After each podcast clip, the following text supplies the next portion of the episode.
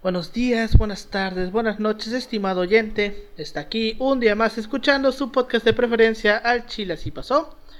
Hoy es viernes, otro viernes más. Este, ya estamos a finales de enero. Ya quería va a salir esta mierda. Eh, No finales, sé, solo güey, 30, pon tú que un día 30 va a salir esto. Día 30 Pon va a salir. Ya, güey, ya viernes, es el último. Ya, ya, güey, ya, ya se va a acabar febrero. Ya vamos a cumplir un año encerrados. Sí, güey. Qué rápido se pasa el dice tiempo, rápido, güey. ¿eh? Técnicamente en marzo, Sí, se pero ya mero. Ya- Ya falta un mes. Me falta un mes. Güey, ¿te imaginas que todo hubiera sido un, blu- un bucle, güey, y seguiríamos aquí en... Seguiríamos en la clase de historiografía del profe Edgar y, y todo Sí, esto hubiera sido... Y esto hubiera sido un sueño de Didier, güey. Esto Ya ves, hubiera güey. sido épico. Esto Que todo pasó. hubiera sido una inversión. La verdad es nunca- que sí. Verdad es que sí. Esperemos Pues, que bueno. sea verdad. Bueno, como toda la semana estoy aquí con mis dos colegas y amigos de licenciatura, con Ángel. ¿Cómo estás, Ángel? ¿Qué onda, Alberto? ¿Qué onda, Yoshi? Pues aquí ya en la recta final otra vez. Des- Vengo diciendo esto de la recta final desde hace tres semanas. güey. Sí, Así güey. de cabrón hasta el pedo, pero vamos dándole con todo. Gracias a ti, a la audiencia bonita que nos escucha, que ya llegamos a mil, a mil reproducciones. Acumuladas en todos los episodios. No es mucho, pero es trabajo honesto. Honesto. Honesto, así es. El episodio más escuchado es el de López Portillo. No mames. Sinceramente, pues a mí, para mí sigue siendo mi favorito, el de López Portillo. Y pues ya casi está a los 200 reproducciones, güey. Ese solito, güey. Está cabrón. Bestia, Y bueno, y, y con mi amigo y compañero Yoshitaka López. ¿Cómo estás, Yoshi?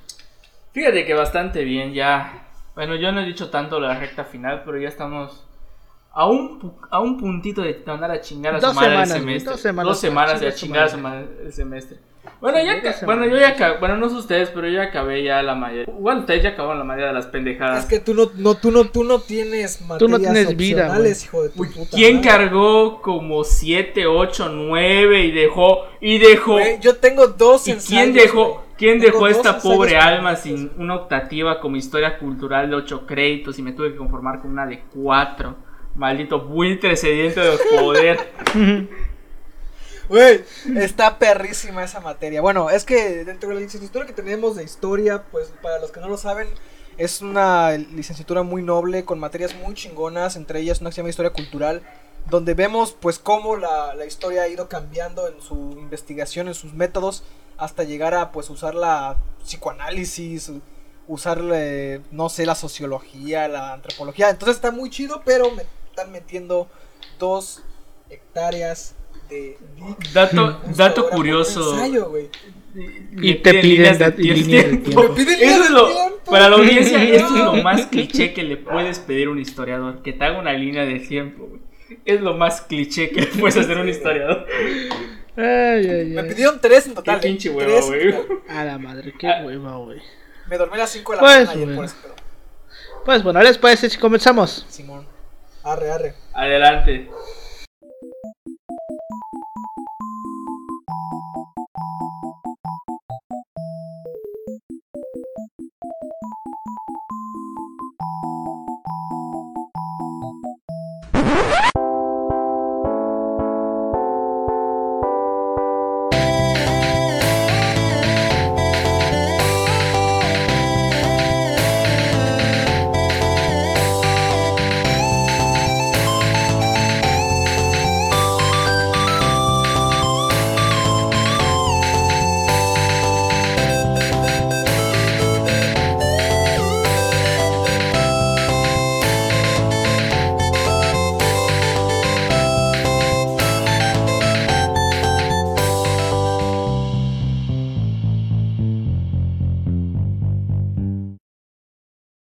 Bienvenidos a Chile así pasó, un podcast de historia mexicana y a veces mundial, donde su servidor, Alberto González, le va a contar a Ángel Paulino Chan y a Yoshitaka López una historia chusca, bizarra, increíble o surreal acerca de algún personaje, proceso o hecho acontecido en la historia.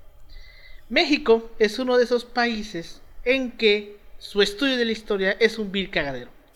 Hay tantas cosas, personajes y procesos que influyeron en el país y esto hace que muchas personas tiendan a confundirse y definitivamente no entender una mierda de lo que está pasando.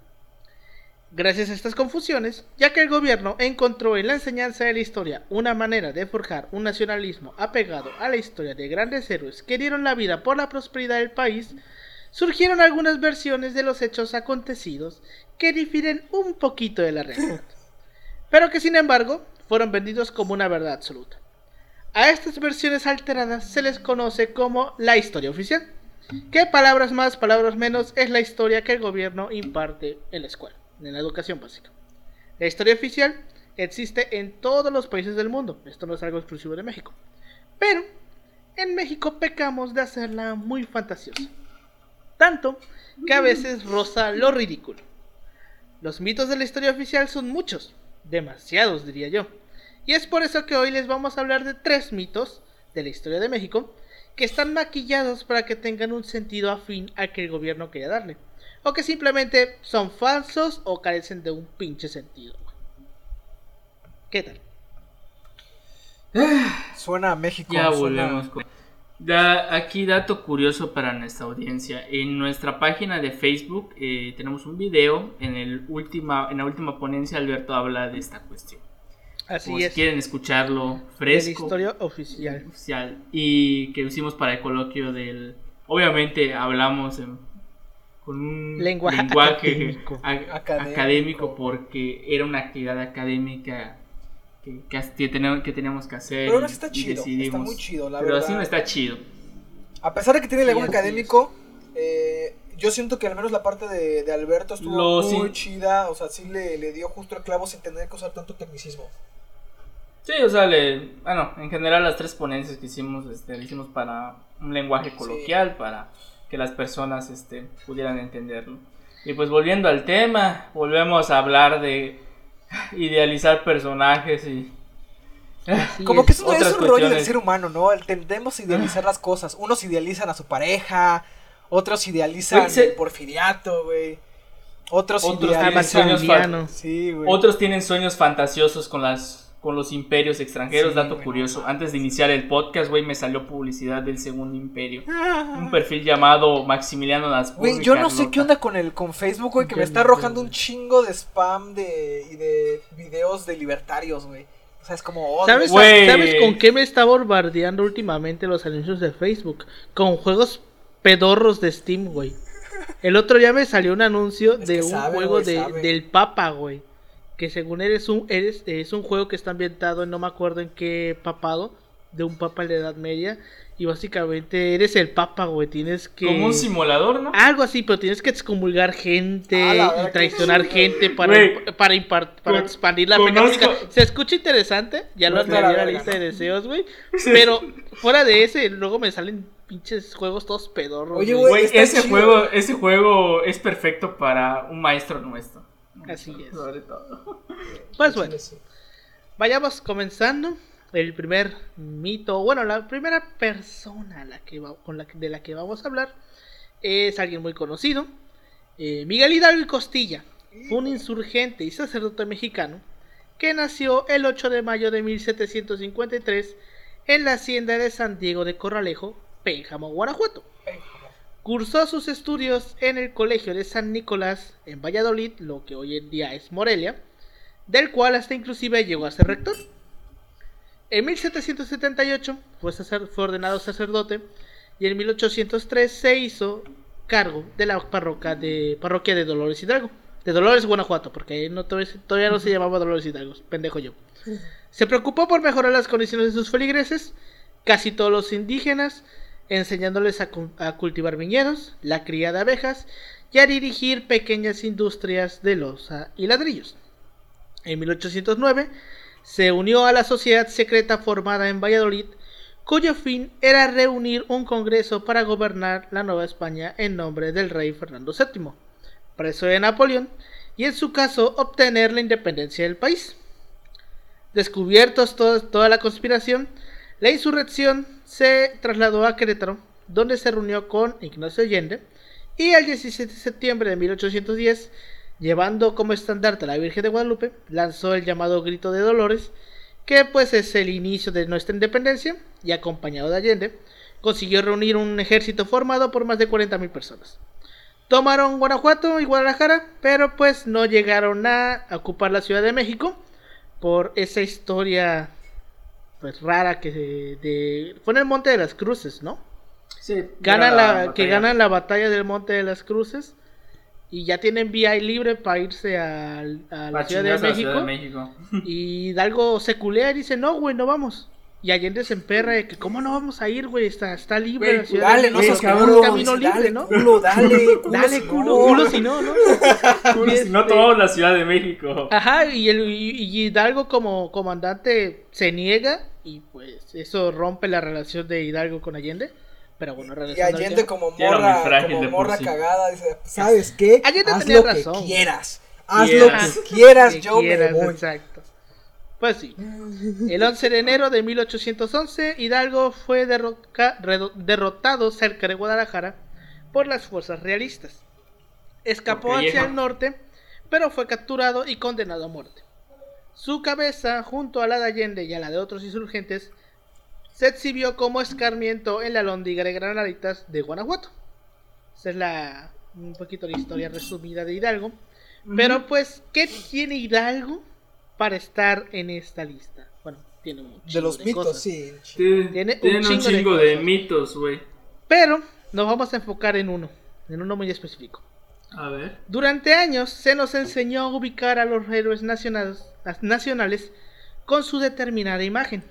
Ajá. La mayoría de los casos corresponden a su descripción en la vida real, salvo algunas excepciones donde se modifican ligeramente, donde se modifican ligeramente los rasgos físicos para hacerlos más atractivos. Eso es algo normal en tiempos de las pinturas de los virreyes.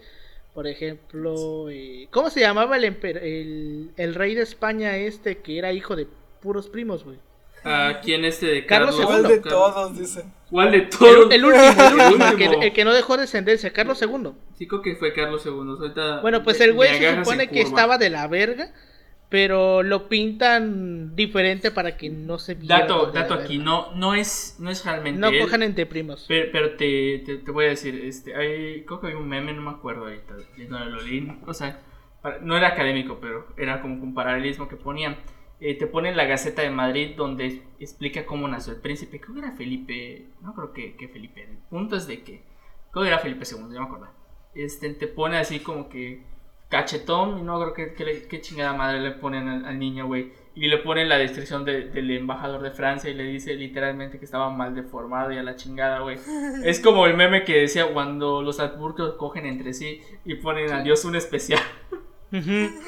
Sí, así es que literalmente la casa de los Habsburgos cos- cogían entre primos y toda una para no compartir la corona con Ah, otras casas O y sea, era como que en ese tiempo era como de que, güey, ¿sabes qué? Sería buena idea que entre nosotros... Coger entre nosotros. Empecemos a relacionar así, como a cochar.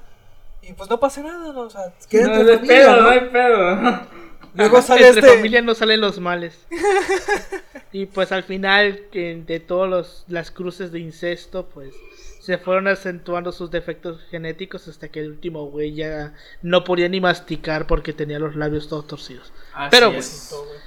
Este, Las sí- famosas barbillas de los. de Ah, los sí, güey, qué pinche barbilla, güey. Ah, sí. Pero bueno, este, en el caso de nuestro viejito canoso, padre de la patria, esto es un poco más complejo, ya que no Estás diciendo, si Alberto, es que él hacía incesto. No, no, no. La audiencia lo está escuchando. Alberto No, está no, diciendo. No, no, que- no, no, no, no.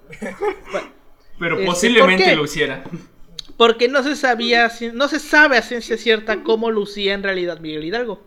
Ah, ok. ¿Por qué? ¿Por qué? Porque para entender esto tenemos que tener en cuenta que era el siglo XIX, güey. No había cámaras, mucho menos videograbadoras, y la única manera de retratarte era que algún artista pintara eh, en un cuadro, te pintara en un cuadro al óleo-. Y Sin embargo, mucho. Esto estaba, exacto, eh, a eso voy, estaba reservado para la gente de las más altas clases.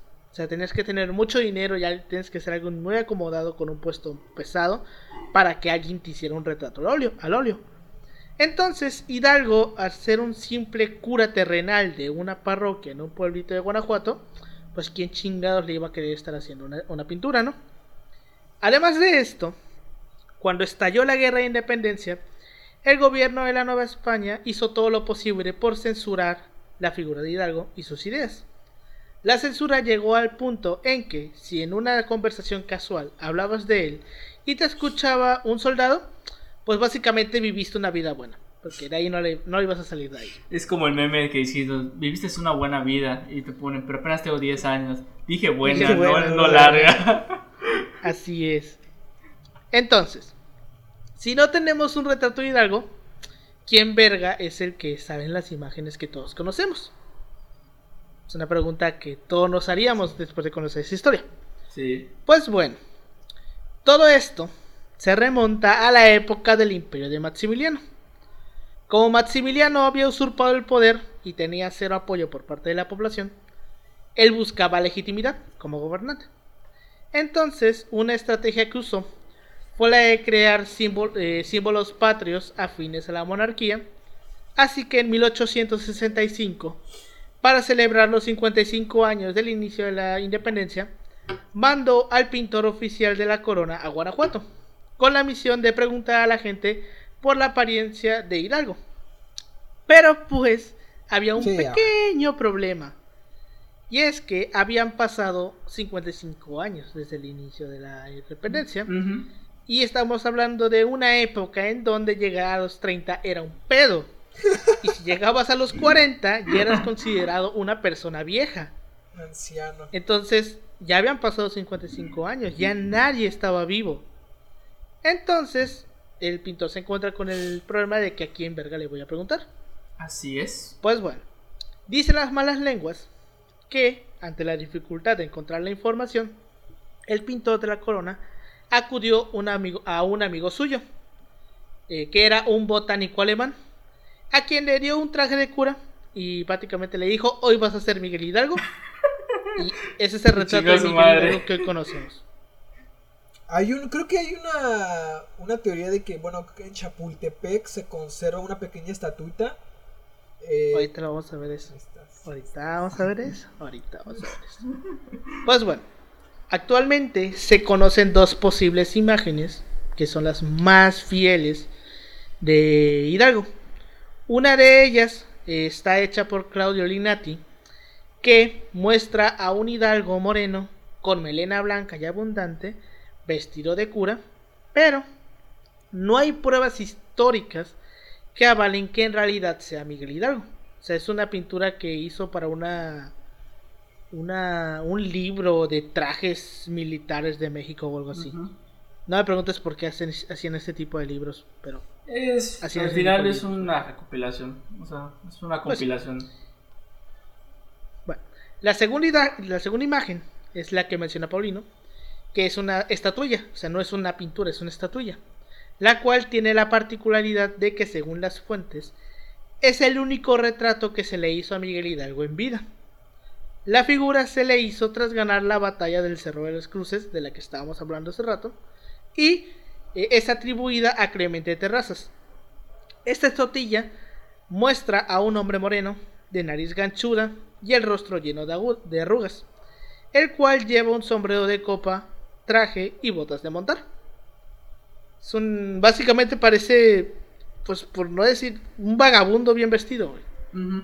Sí. Porque trae su pelo blanco y es moreno y creo que está sosteniendo como que una velita o una taza de café, no sé qué mierda. Pero pues ese es la estatuilla que según se dice es la única imagen que se tiene de Hidalgo en vida, porque pues, no se sabe. Sí, era, Pues bueno. era algo como que no muy común para la época.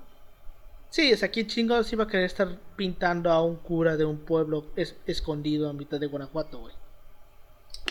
Dato curioso, eh, la Intendencia de Guanajuato era una de las más ricas de la Nueva España. Nomás para que vean, eh, vean este, cuando lean un poco acerca de la pues de este- del proceso de independencia, la primera parte, para entender por qué Hidalgo va a la, a la rica ciudad de Guanajuato. Así es. Pues bueno, existe una descripción de Hidalgo que es escrita que da Lucas Alamán en su libro Historia de México, que describe a Hidalgo como, cito, de mediana estatura, cargado de espaldas, de color moreno y ojos verde vivos. Ah, La cabeza algo caída sobre el pecho, bastante cano y calvo, como que pasaba ya de los 60 años, pero vigoroso, aunque no activo y pronto en sus movimientos, eh, poco alineado en su traje, y no usaba otro que el que acostumbraban los curas de pequeños pueblos. O sea, básicamente a la mano lo describía como un viejito, güey. O sea, todos Viejito normal en que estaba calvo, en que ya estaba ruco, y que pues vestía de una u otra forma como, como vestían los curas así de, de lugares pequeños, ¿no? O sea, parece ser que es es. lo único que en lo que están coincidiendo. Así es. Es curioso, Más ¿por qué no mencionan el color? O sea, bueno, al- no era, me imagino, aspecto relevante, pero en la época, Sí, pues, eh, pero- El color de su piel. Sí, menciona que es que a la moreno. mano Pues nada todos más, ¿no? mencionan que Al- era moreno, güey. A la mano nada pero- más, ¿no? Ajá. No, no, también en la en la en las imágenes eh, de so- es moreno. Ah, sí, pero Tanto me refiero en en el, la en el testimonio. como en la Ajá, o sea, O le sea, ponen el como... testimonio, ajá. Pero, o sea, ponen tez morena con el fin, o sea, pero pon tú es con el fin de que se identifiquen al final con la población en general. Ajá, también tiene mucho que ver. Obviamente, Porque, por ejemplo- la, obviamente la técnica de blanqueo es una de las cosas que más se ha empleado en la, en la historia nacional. Era, era el Ah. Televisa del siglo, del siglo XIX. Así es. Así es. Oye, pero por Pues, ejemplo, bueno. este... mm, ¿Cómo se llama? Ah, Hidalgo. eh, Morelos. Ah, Morelos. Era... Ah, Morelos sí fue retratado en vida. Pero ¿de qué color? O sea, su tez era... Morenos, morena, Morelos moreno. morena. morena, ¿verdad? O sea, los únicos tres los únicos tres personajes de la independencia que fueron retratados en vida fueron Morelos, Allende y la corregidora. Ok, ok. Fueron los únicos. Es lo que se me pasó poner. Pero bueno. Este, entonces esto es lo que tenemos o sabemos sobre Miguel Hidalgo. Eh, ¿Algún comentario de esto? Está, está cabrón porque, por ejemplo, ya el, el hecho de que te lo, te lo blanqueen, pon tú que fue sin intenciones, porque pues tú te podrás imaginar que en la corte de Maximiliano pues había mucha gente pues de tez clara, ¿no?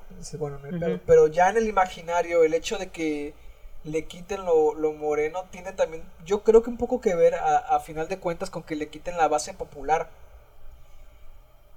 Porque Pues, pues, prácticamente la Pues, independencia fue, un- fue un movimiento de, de- o sea, al menos con Hidalgo, la parte que, que Ah, sí. lleva Hidalgo, pues fue de base popular, predominantemente campesinos, o sea, gente Campesinos morena. que, eh, reos que sacaba de las cárceles. ajá, Porque eh, Hidalgo tenía la, por así decirlo, la maña de liberar reos que estaban en las cárceles. Porque muchos de los reos que estaban ahí, eh, su delito era ser pobre. Entonces él los liberaba. Y algunos se unían a su ejército y otros se largaban. O sea, pero bueno. Nada, yo digo de que, eh, bueno, en torno a la imagen, porque es importante, porque era importante retratar la imagen al final. Es más fácil, eh, y esto se ve en, como otras figuras a lo largo de la historia, es más fácil eh, tener una imagen de ese personaje porque para la población, para la memoria colectiva, es más fácil recordar la imagen que el- a veces el nombre de un personaje, porque no, al final la imagen te hace sentir identificado con ese personaje hay un sentido en sí que busca retratar a, a Hidalgo. Al final es como nos decía Víctor Hugo, ¿no? ¿Se acuerdan las primeras clases de, que nos dio? Que decía, al final la historia busca generar cohesión social, es lo que buscaba el imperio, al final una cohesión. Si bien lo hace Maximiliano igual por la parte política, aliándose con liberal, conservador o, o de Guantamaya, Maña fuera un, un político mexicano de esa época para para dar cohesión. Obviamente la historia igual, o en este caso el uso de Hidalgo y de estos héroes nacionales, tienen un sentido al fin, tienen un sentido. Puede ser bien parecido no para la época, creo que eso es irrelevante para mí. Para mí creo, creo que sí y no. Tal vez donde deberíamos poner el, el, el punto es de que sí, tal vez pudo llegar a ser así. Yo no lo creo, nunca lo sabremos, o menos de que alguien de la audiencia haga una máquina del tiempo y nos invite con él a ir a la Y época. viaje a 1809. Ajá, y veamos a, a Hidalgo de esa época y le tomamos una foto y la subimos en el complemento el complemento fotográfico. Pero pues en Bueno, fin. no, no, no, te- no sería extraño que dentro de unos años a lo mejor, güey, en algún archivo perdido en algún lugar de Fíjate, de es lo que estaba güey, pensando, pueda es lo que- aparecer alguna, alguna imagen, güey, así. Algún dibujo Algún Fíjate, literario. dibujo. ajá. Sí, fíjate, es lo que igual me puse a pensar. Es, dije, a lo mejor puede estar en algún archivo. Es, eh, tal vez dijeron, pues dijo el pinche Calleja, que era el, el jefe de las fuerzas realistas. Oye, cabrón, hazme una pinche litografía de este vato. Ajá, güey, de se que- busca, para- ¿no? O sea, De se busca. Ajá, yo igual estaría pensando eso, o al- sea. algo de, de tener una imagen los españoles para decir, este güey es Miguel Hidalgo y si lo vemos pues agarren. Chingadazos. exacto. Pero, o sea, el punto es de que a lo mejor lo hubo, pero puede estar perdido entre los montones de AGN.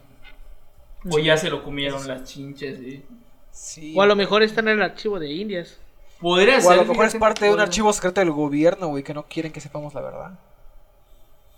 Ya lo veré cuando O a lo sea. mejor es parte de un- algún archivo privado. Sí, güey, igual, sea, lo más Oye, es más cool, sí, lo más problema. seguro, güey. Lo más seguro es que esté en un archivo privado. Ese es el problema. Bueno, si alguien sabrá el paradero de alguno de estos documentos, lo puede dejar en los comentarios y nosotros lo haremos llegar a las autoridades correspondientes de archivo para que se lo chinguen. Porque- ya ves. Denuncien, denuncien, denuncien.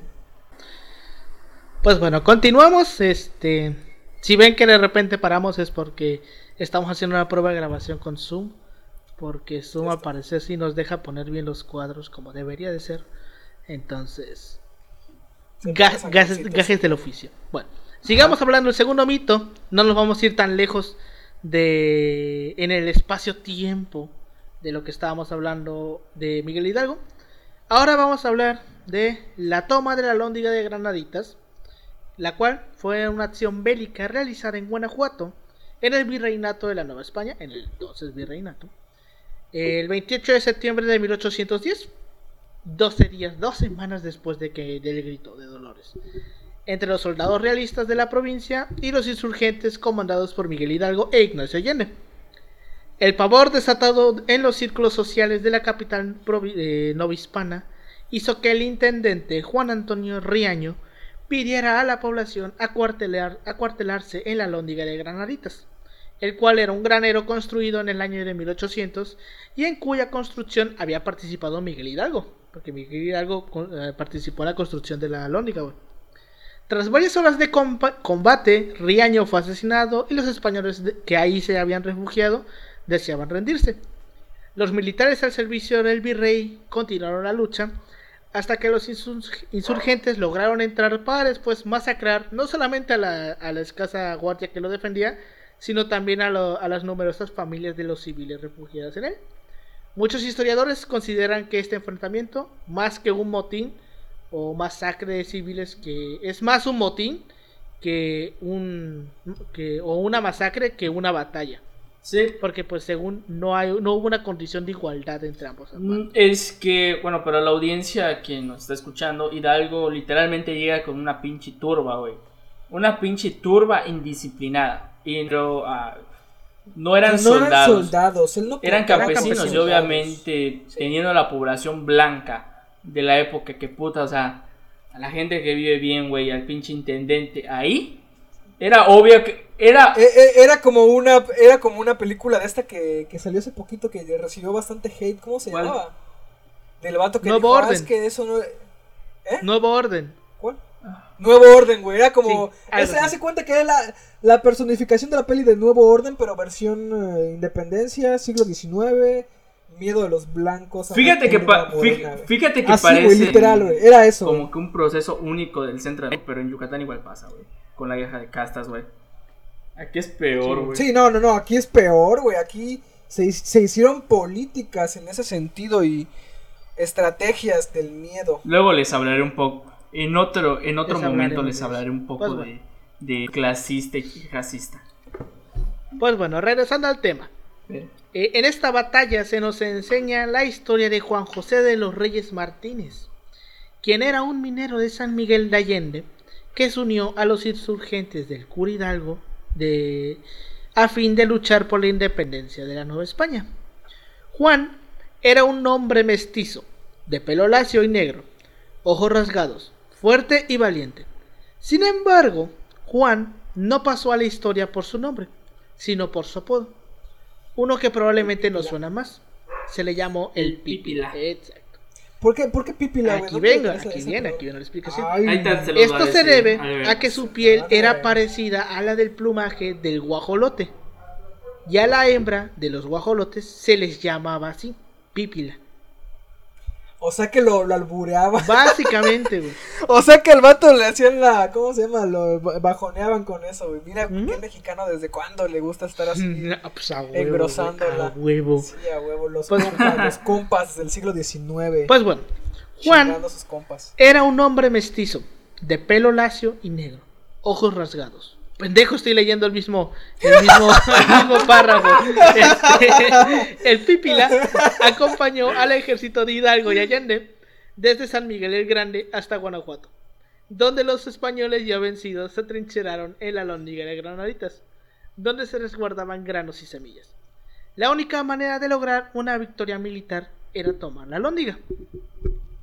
Al ser una, la lóndiga una construcción muy grande y alta de muros anchos, la única manera de entrar era por la puerta principal, la cual por obvias razones estaba cerrada. Entonces, obviamente no iba a estar abierta. Exacto.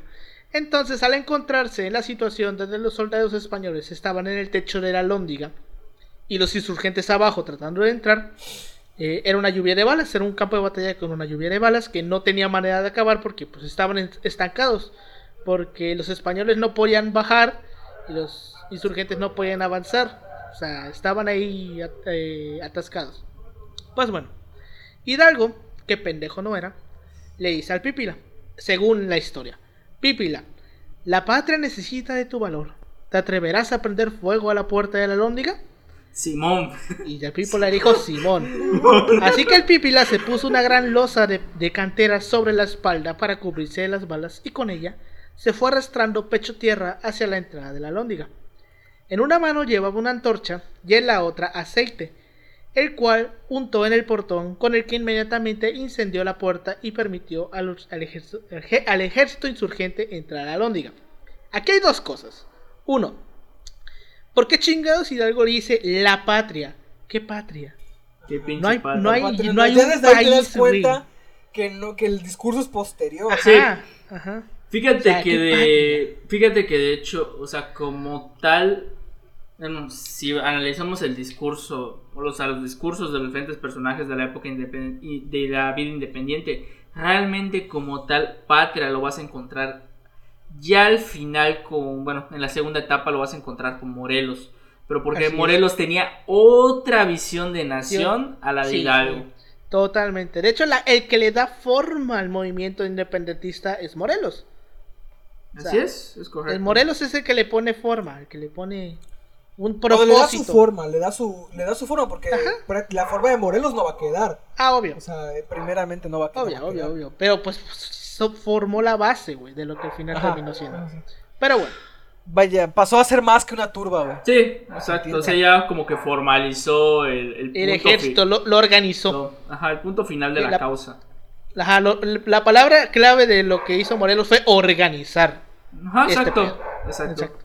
Pues bueno, eh, Lucas Alamán, como le encantaba estar mamando, y era, está, le encantaba estar mamando en la época de la reforma, también tenía que venir a negarnos la historia del Pípila.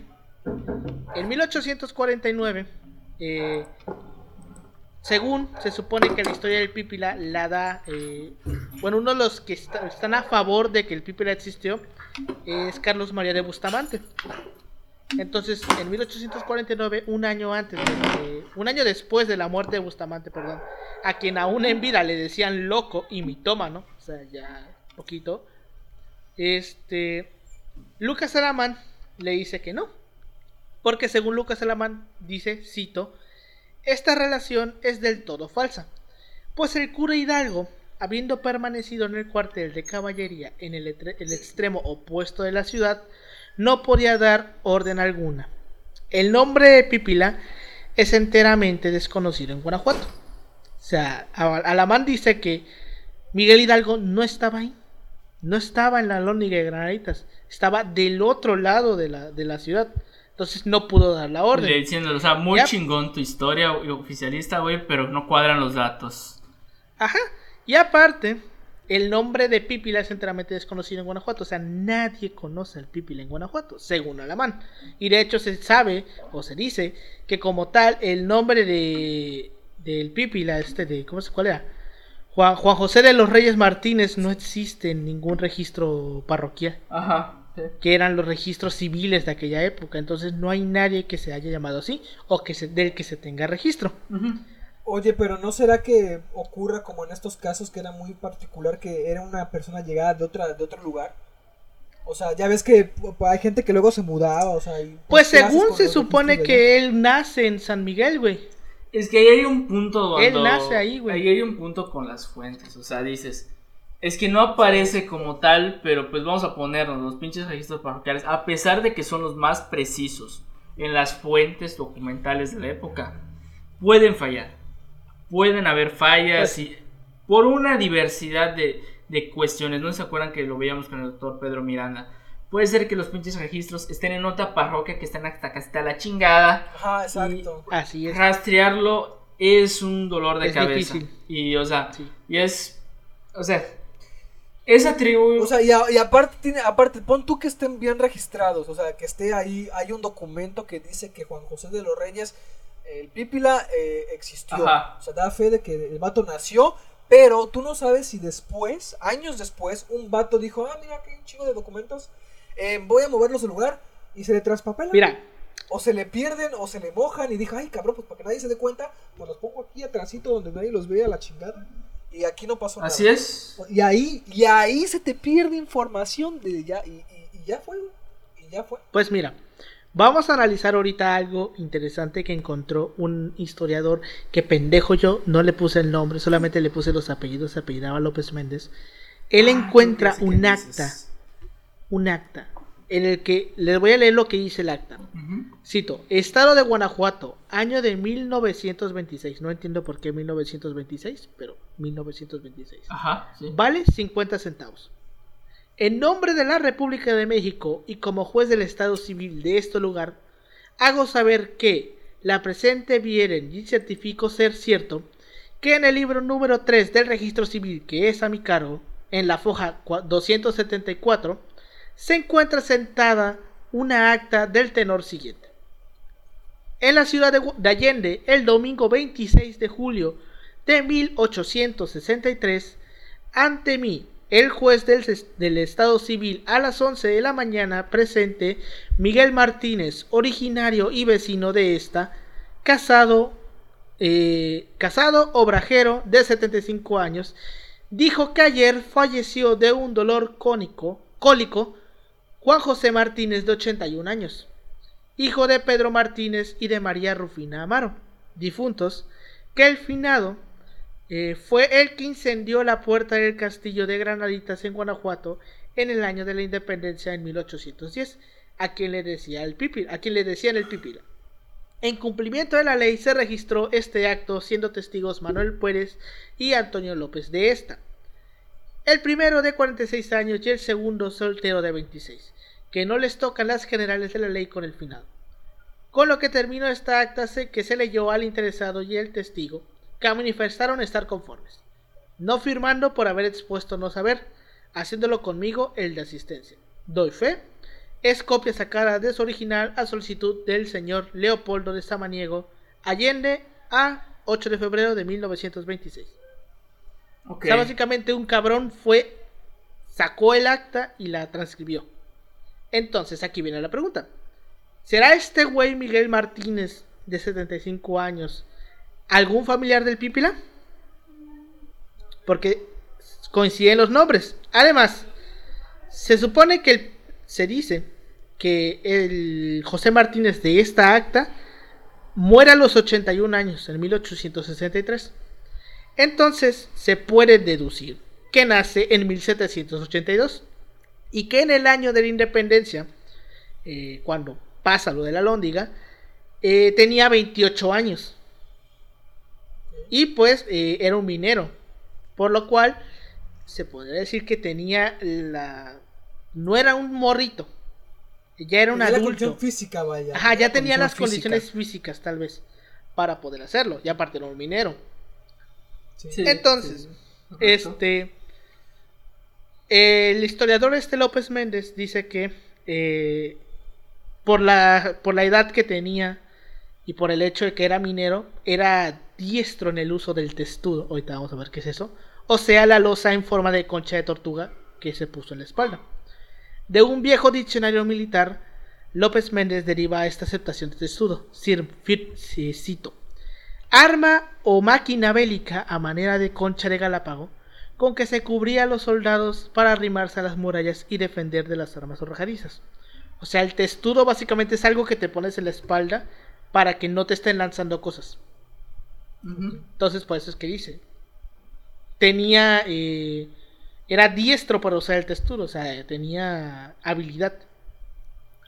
Entonces, eh, tenemos esta duda. ¿Existió o no existió? Porque si, si tomamos en cuenta que es un minero, un indígena, un minero no está lo suficientemente mamado para cargar una, una- un troncho de roca que máximo tuvo que tener esta, Sí. una, un grosor así, porque para que las balas no lo, trans- no lo traspasen tenía que ser grueso esa madre. Y aparte, también se dice que por el material, o sea, el tipo de madera en la que estaba hecha la puerta, eh, este cabrón tuvo que estar mínimo una o dos horas con la antorcha ahí para que se le prendiera fuego, porque era un tipo de madera que no se incendia fácilmente. Entonces, de ahí nace esta teoría de que a lo mejor el pipilán no existió. ¿Cómo la derribaron entonces la puerta? güey? es que también te, te lleva otras preguntas. Ajá, ¿no? entonces, ¿cómo derribaron la puerta? Sí, o sea, el- o sea, bueno, te da. Puede ser, puede ser que sí hayan quemado la puerta, pero que no haya sido de la manera en la que dicen que con el pipila que fue y la quemó. Ajá, o sea, el- al final pudo haber pasado pues esa cuestión. O sea, mira, o sea, al final yo lo siento más como... Tal vez existió esa persona, tal vez lo hizo, güey, pero tal vez, pues puta, ni llegó a la mitad del camino, güey, y se lo Y lo chingaron. bajaron o lo bajaron. Y lo Aparte- y le hicieron un mártir, güey. Aparte, una cosa que de la que yo me estaba dando cuenta. Cuando se nos enseña la historia del Pipila, nos dicen que el güey iba como de, de en cu- en cuclillas. Ajá, o sea, iba como que en, en pie, pero iba así. Entonces, así no tiene sentido que se haya podido cubrir bien. Porque... Tendría que huevo irse como que en 90 grados, ¿no? O sea, Algo así. Pero el hecho de que, que aquí lo mencionen como que iba pecho tierra, ah, ahí sí ya tiene un poco más de sentido. Porque yendo pecho tierra, o sea, puede ser que te den un disparo en la pierna, pero un disparo en la pierna no te va a parar. Como te pudiera parar un disparo en el pecho. Entonces ahí ya tiene un poquito más sentido de que haya podido ir. Y el hecho de que como iba pecho tierra, me imagino que era, supongo yo, que es un poco más fácil mover la piedra. Pero de todas maneras sigue siendo un poco improbable que un indígena estuviera lo suficientemente mamado y tuviera lo suficiente fuerza como para cargar una piedra. Y aparte, si ustedes ven una imagen de la lóndiga de granitas, desde el lugar de donde parte hasta la puerta no es un no es no es un trayecto pequeño, o sea, son mínimos No es la 50 vuelta, no es la tienda de la esquina. Ajá, son, son más de 50 metros. Y, re- y irse pecho tierra, de por sí ya cansa de vez en cuando moverte pecho tierra. Con una losa en la espalda tan gruesa para, como para que no le pasen las balas. Y con una antorcha y aceite en, el, en la mano. Irte moviendo así en pecho tierra por 50 metros es algo que pues... Está muy Algo cabrón, como güey. que muy improbable. O sea, es como que al final te deja. O sea, te da. O sea, o sea, por más fuentes que tengas, por más que lo quieras legitimar, es muy poco probable al momento de. Al momento de evidenciar la, la evidencia material. O sea, o sea, y es como que te pones a pensar con las diferentes interrogantes, güey. Pues, O sea, llegó a Se pasar. supone aparte que se lo amarrar, se supone Ah, que se se, lo lo amarró, amarró. ¿no? Güey, ¿cómo, ¿cómo vas por la vida así? O sea, no puedes tener a huevo la, la, el aceite, la antorcha y aparte O sea, la piedra, o sea... Pero, a Mira, ver, en algún, en algún momento difícil, se, en algún momento igual le pudieron haber roto la el aceite, o sea, como lo queramos ver. Pues bueno, Ajá, aparte. puede ser, pero- eh, puede ser que llevaran aceite porque... ¿De cuándo más o menos son las bombas Molotov? Porque O sea, puede ser que hayan llevado aceite para hacer una bomba molotov. Bueno, además que un cabrón que se la haya cogido, pues Ajá, y aparte ten en cuenta que el uso del aceite era medianamente común en aquella época por los quinques. Por las Bueno, o lámparas. sea, a lo mejor, a lo mejor ya es como que tenían algo ahí planificado para quemar. O sea, pero no necesariamente tiene que ser la técnica adecuada de la bomba molotov. Pero pues, imagino que se habrán sido inteligentes. Oye, güey, si le tiramos. un- Bueno, la bomba molotov se hace con gasolina, ¿no? Sí, es con gasolina y. Bueno, sí, bueno. Es gasolina y un trapo, la- con alcohol. Es gasolina y un trapo. Hay personas y ciertos grupos terroristas que le meten otras cosas para que sea más potente. Pero esa es otra historia para otro podcast. Así es. sí, o sea, yo lo- como recuerdo es una bomba molotov es Sí, eh, es, a- es, a-. Una botella, ¿no? ajá, es una botella de cristal eh, con, Con gasolina dentro o alcohol en su defecto, con un trapito en la, la- en- ¿cómo se llama? En la boca de la botella, que ese trapito tiene alcohol y eso es lo que prenden para que uno el, el trapo se mantenga prendido cuando lo lances y cuando cae pues la, la gasolina hace que incendia. Porque la bomba molotov como tal no es una bomba que ha- te haga salir volando, Ajá. te incendia. Se- Te incendia, Ajá, o sea, Incendia, es una bomba incendiaria. Hace que el, el, el cuerpo al que se lo avienta se impregne de todo el. Ajá, de todo el al- de toda la gasolina, el alcohol, lo que traiga. Eh, normalmente las bombas molotov se usan para quemar cosas, güey. Entonces, probablemente a alguien se le ocurrió hacer una bomba molotov para lanzar. O pudo, esto pudo haber pasado, que alguien haya hecho una, es- una especie de bomba molotov y la lanzó contra la puerta. Pero estos Es más probable dicen que fue esa teoría. Y la prendió. Ah, o sea, bueno, ahí para gustos y colores de la audiencia, pero siendo honestos, pensando como historiador, bueno, futuro historiador, porque eh, es todavía una expresión muy fuerte para mi persona. Este, o sea, realmente es, al final es muy fantasioso, es muy poco probable, tal vez, tal vez, pero yo al menos en mi experiencia personal, yo, yo diría que no. O sea, tal Lo vez... que creo es que a lo mejor el Pipi las usó como una forma, o sea, si te pones a verlo, una forma de representar a todo un pueblo, por ejemplo. Sí, lo más seguro. minero. Ajá. Al- porque pues, no- nadie quita que a lo mejor fue un sector minero indígena el que participó en la destrucción de la puerta o en el de la lóndiga de, de- en, la- en primera línea de fuego. Entonces, ¿cómo le haces? Porque no puedes, pu- o sea, no puedes vanagloriar a todo, el- a, a que todos y a cada una de, esas, de las personas que participaron. ¿Qué Ah. haces? Te inventas un símbolo que, in- que englobe a todos ellos. Alberto, eh, de casualidad, ¿sabes quién pinta al Pipila o quién lo representa? ¿Son los murales de Diego Rivera de casualidad? La De primera eh, representación del pipila que se tiene, o la primera vez que se menciona, es este por Bustamante. Bustamante es el primero, pero- Carlos María de Bustamante es el primero que lo menciona. Sí, sí, sí. Entonces, pues, de nuevo, tendríamos que volver al caso de Hidalgo.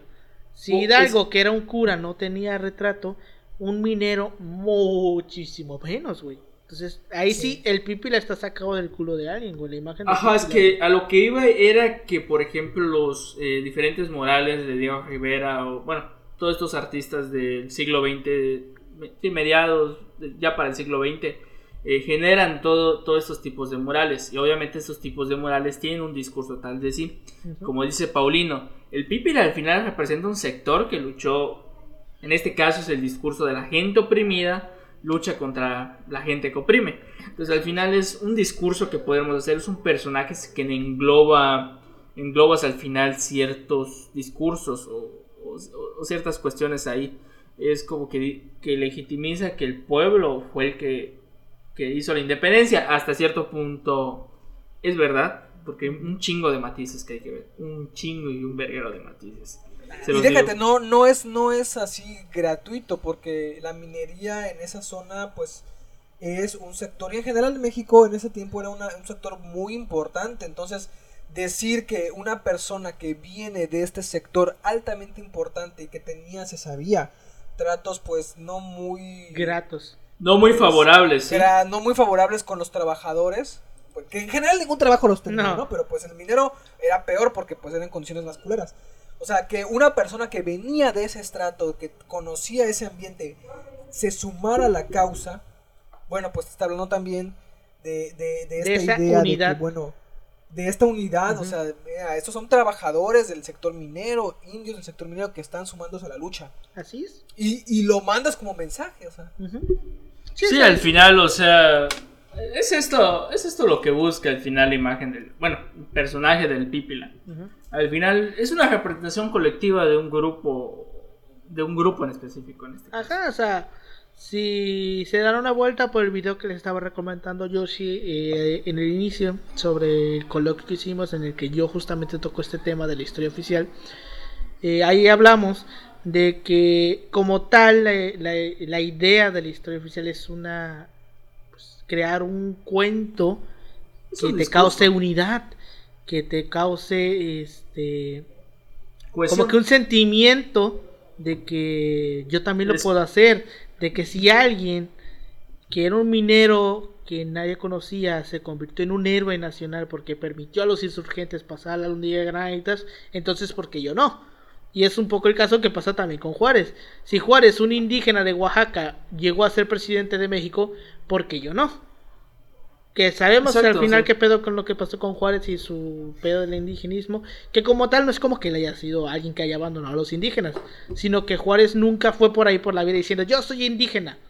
O sea, Juárez, No, se, Juárez, se trató a sí mismo como un ser humano normal y corriente.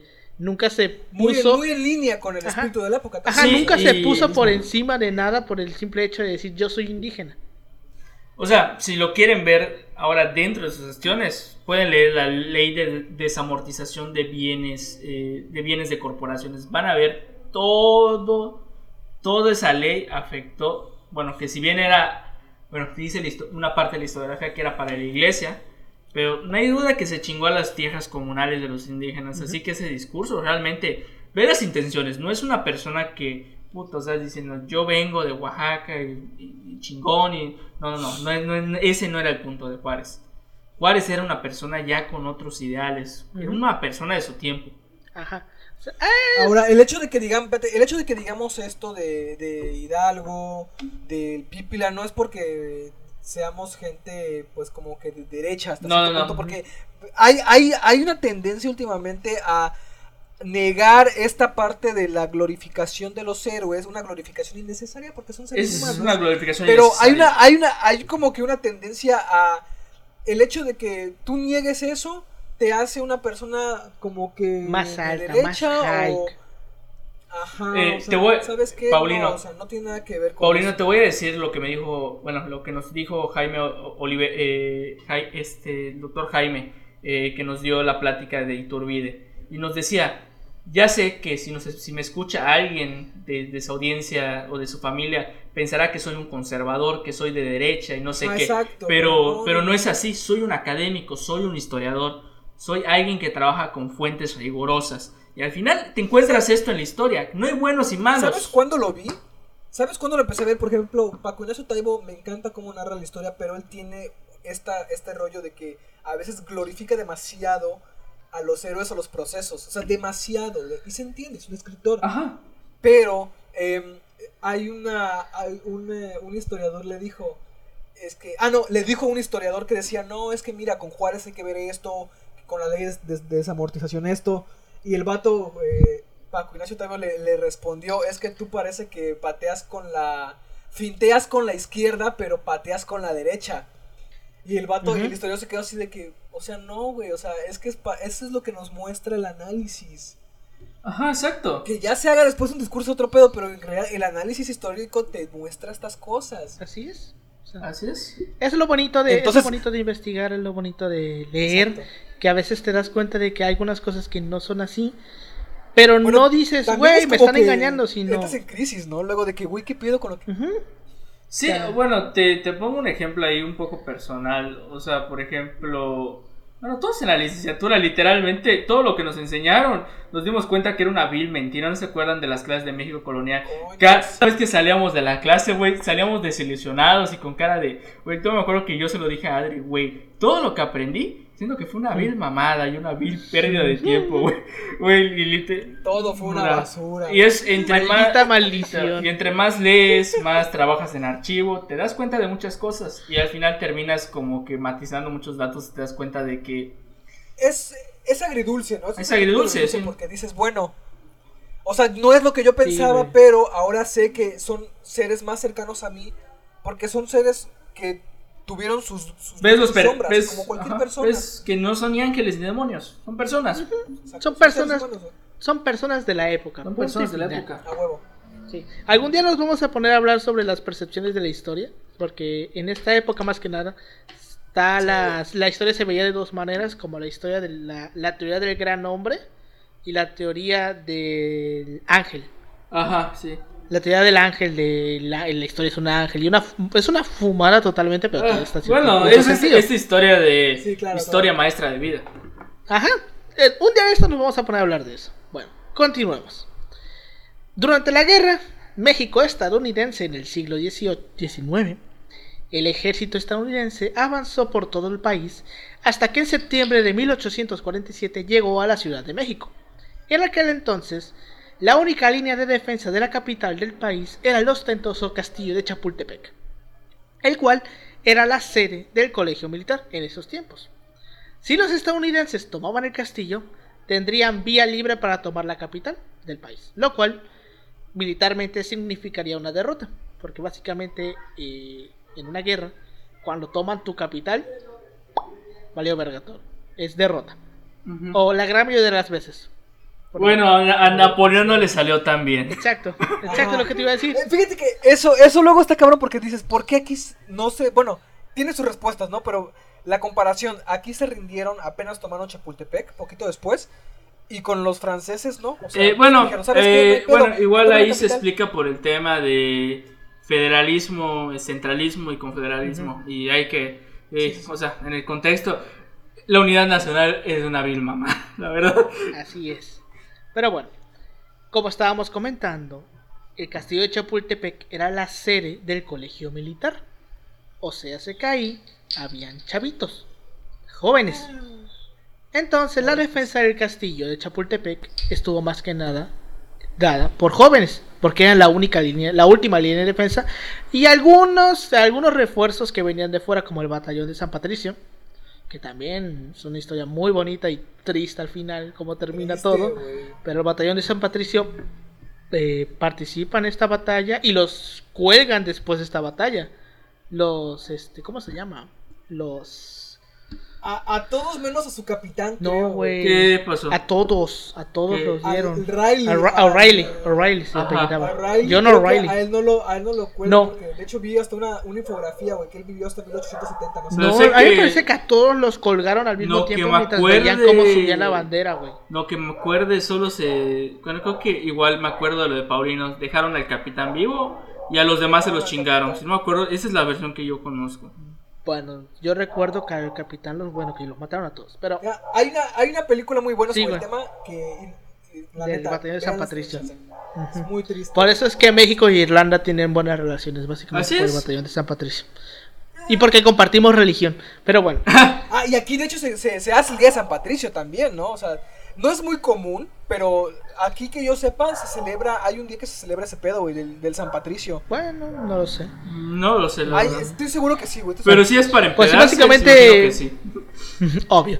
Básicamente la historia del batallón de San Patricio fueron inmigrantes irlandeses que estaban en Estados Unidos originalmente y que estaban peleados con el- la población estadounidense porque los estadounidenses eran protestantes y ellos eran católicos.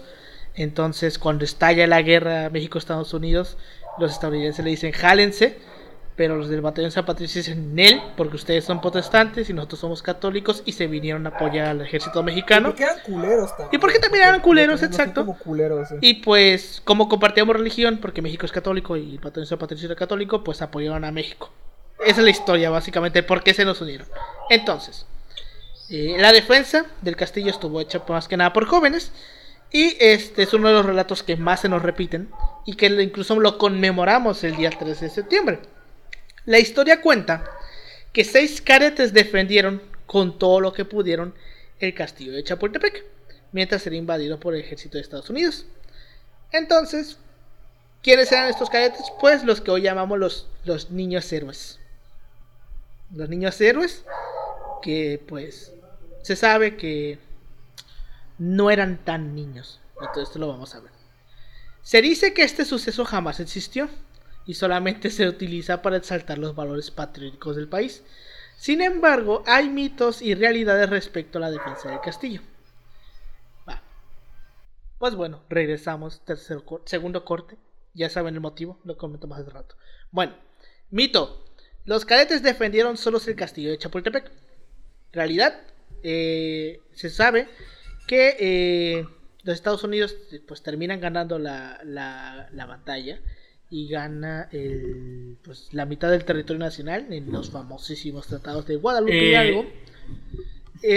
pero en la batalla del castillo de Chapultepec fue una de las varias eh, una de las varias batallas que hubo dentro del país y combatieron más de 600 soldados, o sea, no eran solamente estos niños seis güeyes, eran muchos más. De hecho, o sea, por lógica, si te pones a pensar, estos cabrones. Seis personas no van a seis personas, un ejército. Seis personas, puta, o sea, se va. Te vas a. Ah, recuerdo que, que, había una ilustración en el libro de primaria, güey, donde están estos cabrones, creo que con unos cañones, güey y está el ejército norteamericano. Y yo con cara de. Güey, o sea, como, como, niño, o sea, te pones a pensar, dices, o sea, no lo ves, pero ahorita que yo me acuerdo, dije, güey, pendejo, o sea, o sea, si nos ponemos a pensar, como que esto no está cuadrando, o sea, como que algo no cuadra. No está oh, bien. no está bien. Pues bueno. Este, otro mito, que los niños héroes eh, realmente no eran niños. Y pues eh, la UNAM detalla que los seis nombres marcados en la historia tenían entre 14 y 20 años de edad. Se hace. Bueno, en la. No eran tan. En la imagen de la época, la imagen de que alguien. O sea, aunque tú fueras un joven, porque la, la niña se acababa cuando, ya, muy cuando cumplías que. Pues tiene sentido. 12 años, 10 años, dejabas de ser niño. niño eras niño. de 20 años, cuando normalmente o sea, la edad de un soldado es como de 20 La idea de la juventud es del siglo XX. O sea, la neta. Entonces, en, y agréguele que en esos años la gente era como trabajaba. una, vez una, una vez una vez que podías trabajar ancianos eran como que los que tenían cierta autoridad entonces cualquiera que no tuviera cierto rango de edad avanzado era un niño o un jovencito.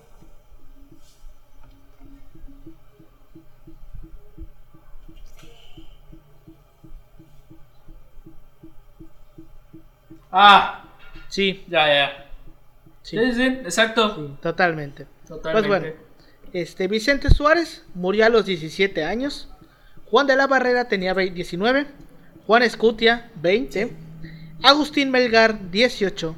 Fernando Montes de Oca, igual 18. Y Francisco Márquez, que era el más chiquito, tenía 14. O sea, Francisco Márquez, a Francisco Márquez tal vez sí lo podrías considerar un niño. Eh, de hecho, creo que sí me acuerdo que había un niño héroe ahí, no mencionaba, este, este pendejo de... Ay, eso fue su nombre, güey. Este, Mejía. Ahorita vamos a ver. Que igual estaba, pero él no, él no llegó, es como que él llegó tarde a la peda, güey, y ya no lo registraron. Así no, güey, a Chile yo, a la fecha, este, güey. Pues sí, o sea, no quedó en el casting. Cuando escuchamos la historia de los niños héroes, o sea, así de huevos, ustedes si un día les llegan y dime los seis, los seis niños héroes, ¿se van a acordar de todos? Ni de pedo, güey. O sea, yo a lo mucho me acordaría, así, así, de huevos, así de putazo, me acordaría. Vicente Márquez, de Juan Escutia y de Montes de Oca. De los Güey, o sea, mira, mira. yo, solo, yo solo de Juan de la Bajera, güey, porque ahí estudié. En una. En mi secundaria ah. se llama Juan de la Bajera. De hecho, estoy aquí unos metros, güey. Y Juan Escutia, güey, por el meme, güey, de, que te tiras de Juan Escutia, güey. O sea, solo por eso, o sea, pero. Bueno. O sea, realmente casi nadie se sabe los nombres de los niños héroes. Y pues, ya ves. Eh, Ahora, lo que está diciendo. Para la audiencia, memorizar para, la, para la audiencia, memorizar nombres de personajes históricos no es saber historia. Así es, totalmente de acuerdo. Pues bueno, lo que estaba diciendo Yoshi, mito, únicamente eran seis niños héroes. Realidad, la historia cuenta, la historia oficial cuenta que fueron seis niños héroes. Que ya los repasamos, Vicente Suárez, Juan de la Barrera, Juan Escutia, Agustín Melgar, Francisco Martes, Márquez y Fernando Montes de Oca. Pues bueno, según la UNAM, todos existieron. O sea, aquí no se están inventando personas. personas No obstante, en la batalla que se libró en el castillo de Chapultepec, habían formación. 600 soldados y formación. 50 caretes. A quienes, a estos, esto, esto también es un motivo por el cual se les dicen héroes. ¿Por qué? Porque eran- ellos eran del colegio militar, recordemos, ellos eran cadetes, no eran soldados. Y, les, Sí. y se les dijeron, ajá, era- eran soldados en formación. Y cuando va a la guerra, la batalla, les dicen, váyanse. Güey. No sé qué, váyanse. Güey. Pero ellos se quisieron quedar. No, güey. Esa es no. una parte muy importante. Y esto sí es verdad. O sea, la orden era váyanse. Pero se. O a lo mejor no les llegó. Entonces, este.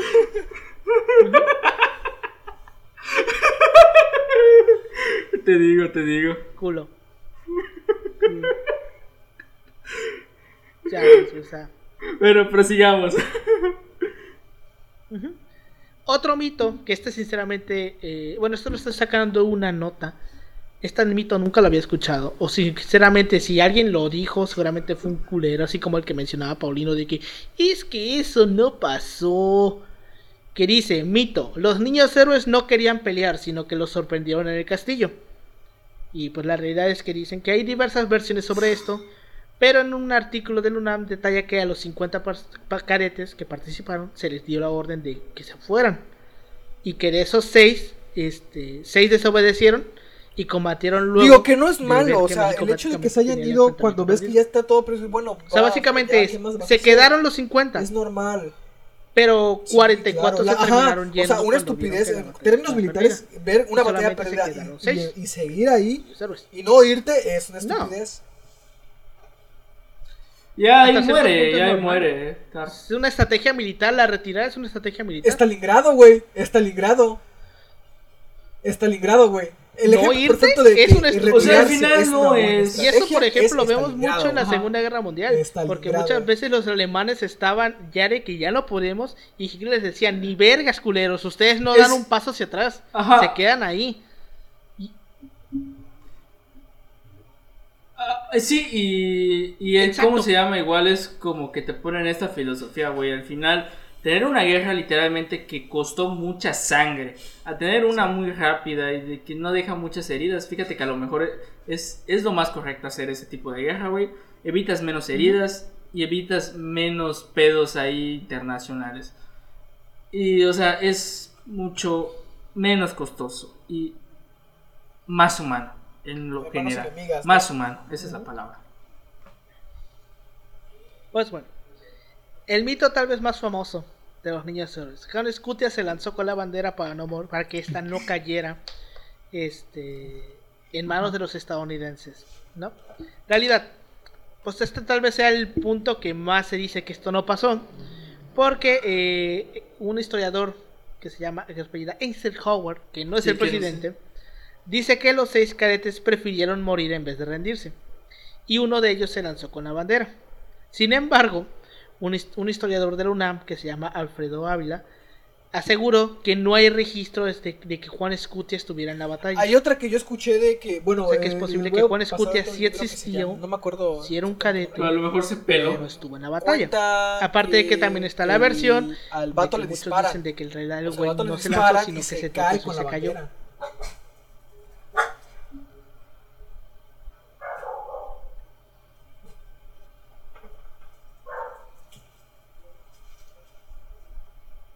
Ah, y se cae con la bandera, ¿no? Como la quieras ver, Así es, y al final la bandera la terminaron su agarrando los estadounidenses, güey.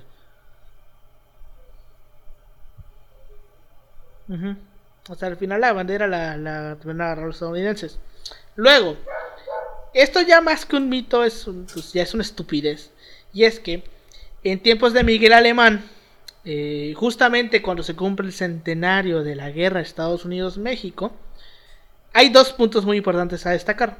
Uno, que un día así de la nada, mm, la UNAM manda eh, gente a excavar en las laderas de la montaña del Ah, castillo de sí, Chapultepec sí, sí. y oh sorpresa se encuentran huesos. Y pues la gente y los y Miguel hubo- el, el gobierno dice, "A huevo, son los niños héroes." Y este y nunca les hicieron ningún estudio, nunca los pasaron por nada, dijeron, "Estos son los niños héroes" y pinche monumento a los niños héroes que se les construyó, güey. Güey, ¿en qué, sex- ¿en qué sexenio fue? Es que esto Miguel Alemán. Es que me, me suena. No, creo que sí tienes razón. No, no, Fue no. Miguel Alemán, güey, porque estamos- Es otra estamos mamada en- que, que pensé. En, mil no- en 1947. Pero sí me acuerdo, sí me acuerdo de, de ese Ah. dato, güey. O sea, que es como que al final dijeron, no le hagan ni madre, güey. Porque puede haber pedos, güey. Así es. Y, Tú di que son los niños héroes, chingue su y- madre, güey. No pasa y así nada. como dice Paco Ignacio Taibo, güey, fácil pueden ser huesos de perro. Pero como nunca se les hizo ningún Como- este ningún estudio, Como la paca, ¿no? Pudo haber pasado lo mismo como la paca, güey. Ajá, exacto, hasta pueden ser huesos de cualquier otra cosa, pero según el gobierno dijo, este es los, los niños héroes y les hicieron un monumento. Eh, son los niños héroes y muy chingón. Y ahí está el monumento a los niños héroes en el castillo de Chapultepec. Sí. Y aparte, cuando termina el monumento, viene este Truman, Harry Truman, el presidente de Estados Unidos a México. Trae una pinche ofrenda de esas que se usan para los velorios, los- no las, manches. las- las redondas. Y se le ocurre decir, güey, una mamada. Sí, que lo decía, de retiraron. la 100 ofrenda, años la- de, de conflictos se arreglan Sí, con un minuto sí. de silencio. Viene el vato a decirlo, güey. Y al final los... No, creo que fueron mismos caretes del colegio militar, güey. Agarraron, agarraron la ofrenda y la fueron a tirar a la embajada, güey. Mamadas de la burocracia. güey. Mom- Mamadas de la burocracia. Es con cara de. Si no es algo bueno y que puede causar polémica, mejor guárdatelo para Ajá. ti mismo. Así te evitas menos pedos. Así es. Pues bueno, estos fueron los tres mitos que repasamos hoy. Hay un chingo más, pero un chingo, Un chingo. más. Muchísimos. Eh, por ejemplo, hay uno que dice que en realidad eh, en México tenemos un padre de la patria, pero no una madre. Y que en realidad sí hay una mujer que intervino mucho en el pedo de la independencia. Que es la que convence a. Creo que era la esposa de Iturbide, que es la que convence a Iturbide de pasarse con los insurgentes, güey. Que no me acuerdo. Se Era- llama. era Creo que le, se apellida poco- Rodríguez. Esa fue- No sé, pero te voy a decir, era muy poco probable, güey. Iturbide ya estaba en la guerra, güey. El vato ya estaba hasta Pues, la madre. Eh, está esa. ¿Cuál más está? Mm, es- es que hay un chingo, güey. Güey, o sea. No sé, ponte la- las de Maximiliano, güey. Ajá. La- y el la de de que su él era un indio que, se la que pasaba con su carrizo. Ujú, igual Eh, este. Y La la, flauta de, Carrizo, güey. bueno, leí uno donde tenía un, un tesoro secreto. La del güey. tesoro secreto. de Ay, esos son los que más me de- cagan, güey. Los mitos de la masonería, güey. La de la flauta de igual de- Carrizo, qué pinche chulado de la flauta de Carrizo, güey. Esa es la Güey, flauta de igual lo de la masonería. Bueno, igual están los, los de la masonería, güey, que es una... Fíjate, Pues, fíjate, güey, o sea, eh, yo ya me los leí ya Toma- como Toman en cuenta cada vez que es una un mamada histórico diferente que a lo que creen la neta siempre hay luces Una y cuestión sombras. O sea, O sea, son nunca mamadas. va a Pero ser bueno. exactamente como te lo dice la Este, historia oficial. ¿Algún comentario que tengas. Paulino? Y pues los fines nos... son- es resumir. O sea, el fin de la historia oficial a grandes rasgos es resumir y generar eh, valores que vayan con Sí. los de la época, ¿no? O sea, nuestra época. Entonces siempre tengan en cuenta eso y no, no crean ese pedo de, de que Benito Juárez iba por la por el campo con su flauta tocándole a las cabras y que de pronto llegó el espíritu de la democracia y que lo y que lo iluminó y dijo yo tengo que salvar a México. Ay, güey, no mames. ¿eh? Sí. Ujú. Así, flauta de carrizo, ajá. No, que Sí, escapó de hijos, su pueblo no, porque volumen, perdió ¿no? una oveja. O sea, la historia dice que según Benito. Juárez escapa de San Pablo Guelatao porque pierde una oveja. Y eso es- no es cierto, o sea, Esa Benito. Juárez en algún momento en un libro, hizo un libro, hay un libro que eh, se llama Memorias. Ajá, Memorias a mis hijos. Ah, sí. Sí, de hecho Este- aquí lo... A ver, deben, deben un minuto, aquí lo tengo. En ese libro, Benito Juárez dice que él no escapa de Guelatao por el, por el- la, la oveja, sino porque él sabía que si se quedaba ahí, si, se iba a morir de Eh, hambre. sí. Y pues 14 por eso se va a Oaxaca, Oaxaca capital, a Oaxaca de Juárez. Ajá, algo así. Es Ese este. G- Gracias a Paco Ignacio Taibo por el Fondo de Cultura. No sé si lo pueden ver. 14 pesos. 14 pesos. Igual ahí viene, el- y en ese libro nunca se menciona nada de la, de la flauta de Carrizo. Nunca. A ver. Esto es algo que tampoco se sabe. También está el mito de No, que. solo aparece los primeros años México independiente, cambios políticos sociales, la actividad pública, guerra contra Estados Unidos, gobernador de Oaxaca, perjuicio y exilio, revolución de Ayutla, presidencia de Juan Álvarez, Ley Juárez y otra vez gobernador de Oaxaca. Solo aparece eso. Pero en ningún momento la pinche flauta. Sí, ya- eh, también una de las cosas que repasamos en el episodio de la revolución era de que Zapata era pobre. No, Zapata no era pobre, Zapata era una persona de, de clase media, que inclusive hasta le gustaba comer comida francesa al cabrón. Ya creo que no hace falta. Oye, se había varo, güey. Creo que no hace aprovechar. falta decir que Zapata no era gay, pero pues son cosas que se van forjando. Más que nada, la gran mayoría de, de lo, bueno, es que lo de Zapata más que un mito de que era gay fue es un rumor, es un, es un chisme, güey. Es, un, rumor, chisme, o sea, es un chisme. Es un rumor. Pero bueno, la gran mayoría de los mitos de la historia oficial se remontan a la época del México postrevolucionario, porque es cuando el gobierno se da cuenta que puede usar la historia A huevo, y decir, bueno, ¿cómo, cómo estuvo el pedo? no? Y es cuando empiezan a Sí. armar esta historia, porque también fue la primera vez en la, en la historia de México en la que tuvimos cierta paz para podernos sentar pacíficamente y poder, y poder escribir nuestra historia. Porque durante los 100 años Eh, pasados no habíamos tenido ni un puto perro año para podernos sentar tranquilos, güey. Si quieren la audiencia leer más sobre esto, eh, escriben un libro, pues historiadores, este, filósofos, este, politólogos acerca de la historia, se llama Historia para qué. En el apartado que escribe Luis González y González se llama Los, los Y déjate, es, la bastante curioso. Y aparece un apartado la llamado de Historia de Bronce. te- Ahí pues, se puede llegar a pensar que algo que se cómo se hace la historia oficial, O sea, todo- todos- qué todos hay que y qué hay que mejorar. tiempo El maestro González y. González lo hace, el padre de la microhistoria o sea, mexicana. Tú ves muchos trabajos de la época y había vatos que desde esa época te decían, no, ¿sabes qué? Esto no, no está yendo por ese camino, eh, esto pasó de esta forma, pero... Historia de bronce, ¿por qué? Porque es el discurso del gobierno y que va dirigido a los niños. No necesariamente.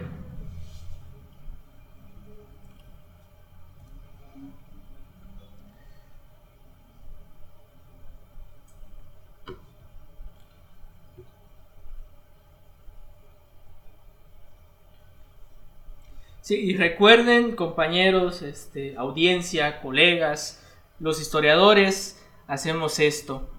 Estudiamos la historia rigurosamente con trabajo de fuentes, diversas fuentes de las, las que podemos encontrar, ya sean escritas, orales, este, por medio ya de audiovisuales, entre otras. Hacemos un análisis exhaustivo con una interpretación que al final pueden variar. Hay unas líneas historiográficas muy diferentes. Historiografía es la escritura de la historia. O lo más cercano a la verdad. Da una interpretación de los hechos. Más no decimos que a huevo así pasó, Así es. sino esto es lo que pudo haber pasado. Es una propuesta tentativa para que otro historiador pueda seguir haciendo lo mismo. Al final lo que buscamos es decir la verdad O lo más y no hacer próximo. un discurso o lo más próximo a la verdad. Hacemos esto, no somos conservadores, no somos de derecha, no apoyamos a ningún partido. Es el trabajo del oficio de historiar. Y no por leer un libro, por saber unos datos, eres historiador. No, hay todo un proceso en el oficio de historia. Pues sí. Y pues son estos los comentarios. Pues bueno, eh, con eso llegamos al final de este episodio, el cual en teoría ya va a estar en YouTube, a menos Sí, de que pase algo yo- catastrófico, eh, ya podemos recuperar. Eh, aún va a seguir pendiente el episodio güey. de Navidad, ese lo vuelvo a reiterar, por mis santos y pontificios huevos se va a subir. Los demás tal vez ya no, pero el No de Navidad se va a subir por mis santos y pontificios huevos. Este, ¿cómo lo estaba? Creo que solo subiste una foto, ¿no? Sí, pusimos una Sí, foto. que- Pero esa la puse en mi perfil personal. No la subía en la página. Bueno, hay que Pues bueno, ponerlo. este. ¿Qué les iba a decir? Ah, ah sí. Eh, si de repente, como lo estábamos comentando hace rato, ven que nos paramos o que de repente hay un Sí, salto huevo, de un momento a otro, es porque estamos probando a grabar con Zoom. Porque el problema que teníamos, bueno, la otra plataforma que usábamos, pues sí está chida, pero no sepa, graba los recuadros proporcionalmente. Eh, Entonces es un sí. pedo para editarlos y luego hay un recuadro más grande que los otros Eh, dos. que déjate averiguo, déjate averiguo si hay una forma Debe de de haberlo, solucionarlo, porque si no- porque afortunadamente afortunadamente conozco pues Gente que nos pone. este, a los vatos, a la gente que nos Así puede es. ayudar dentro de esa plataforma. Ujú. pero bueno, vamos a, vamos a hacerlo lo más posible para que tengan la mejor calidad de, de, De este podcast de este también. No mames. Este, justo en el momento en el que estábamos por grabar esto, no sé si Paulino ya se enteró. A Yoshi ya le dije. No mames. Justo, justo, justo a la hora que empecé la llamada, la primera llamada, nos enteramos de la noticia de que al peje le dio COVID. Esto ya. Oye, No sí, güey, así este es. El güey. Me la peje COVID, lo estamos diciendo en que directo, gente. En el momento en el que estábamos empezando la grabación de este episodio, nos enteramos de la noticia de que el peje tiene COVID. Chales, Lo escucharon aquí. Aquí lo escucharon. Pero salir un pedo. Está interesante, se tendrá como un proyecto futuro.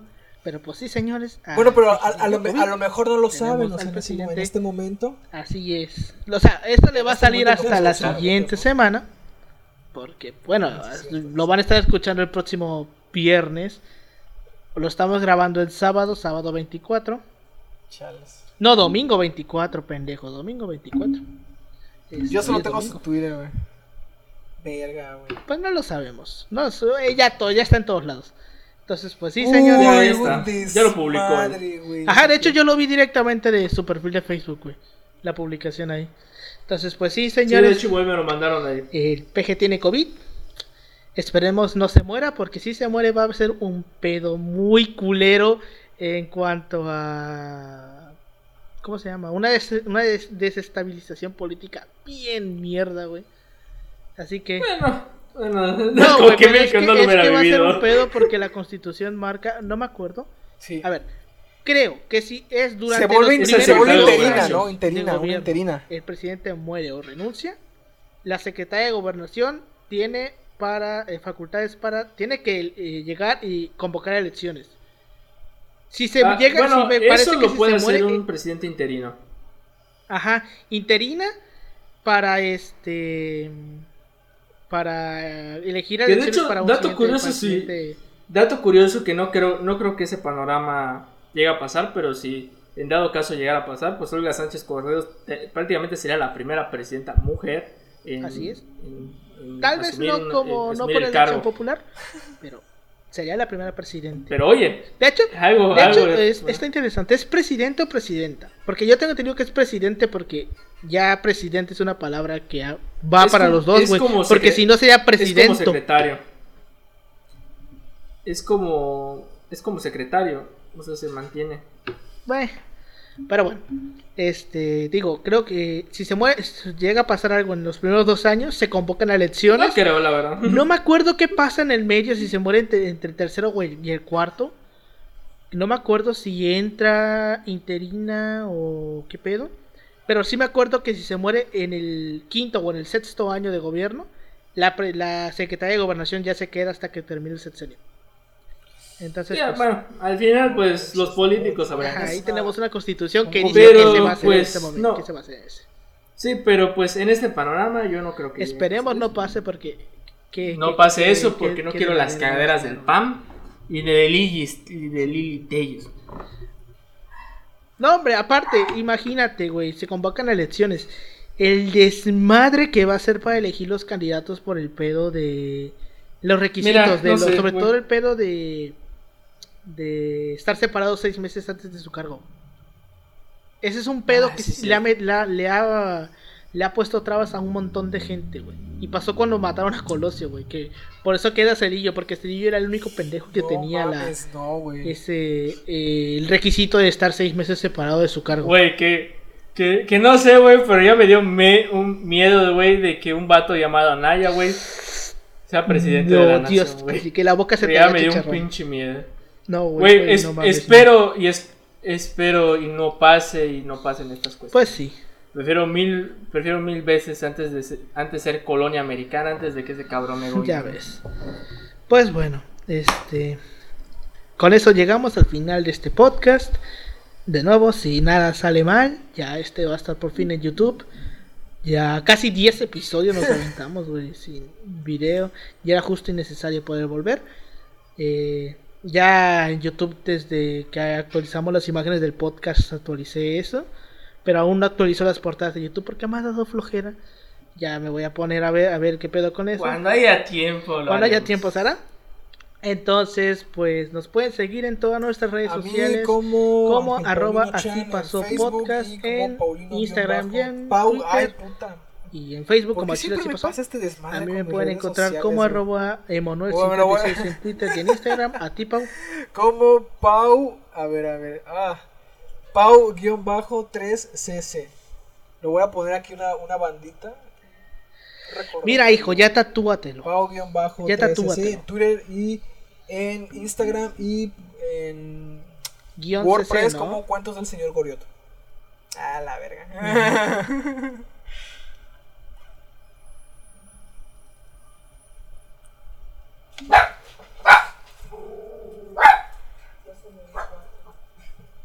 Mamón. Ah. A ti, Yoshi. A mí me pueden encontrar como Yoshi, este, Yoshi.28007. No me preguntan por qué el 07, güey, solo que me decía que si ponía ceros 20 28 me decía que había un cabrón que ya estaba registrado así. Me pueden encontrar por Instagram y bueno, igual me pueden encontrar por Wadi Virtual para los que de la Wadi, como por, por mi nombre legal, Yoshiyaka López. Y pues así, eh, este, eh, Facebook no lo doy porque, pues, no, bueno, sí lo puedo dar, no hay pedo. Me pueden encontrar igual por mi nombre legal. Pero no tengo ni madre, así que. Bueno, Pues sí. Pues bueno, con eso llegamos al final de este programa. Ya dimos los anuncios parroquiales, ya nos enteramos de que el PG tiene COVID. Y pues eh, esperemos no pasa mayores este pedo, porque si no, qué culero va a estar. Va a ser un, van a ser meses muy largos en caso de que pase alguna tragedia. Y pues bueno, eh, si alguna vez le tienen que contar que Al el. Pipila no existió, que a lo mejor algún cabrón se inventó la bomba molotov antes de tiempo y no lo sabíamos, para quemar la, dejo, puerta de Granaditas. este pedo, Le van a decir al Chile así pasó. A ver. Al Sí Chile pasó. Muchas gracias por habernos escuchado. Nos vemos.